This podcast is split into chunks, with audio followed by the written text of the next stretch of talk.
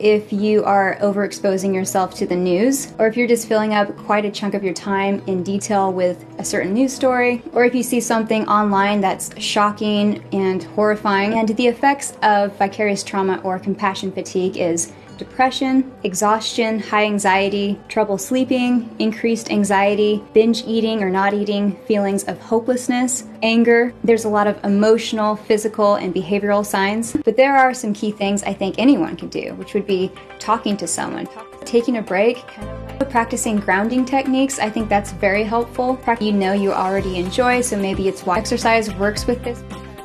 Is getting into a hobby.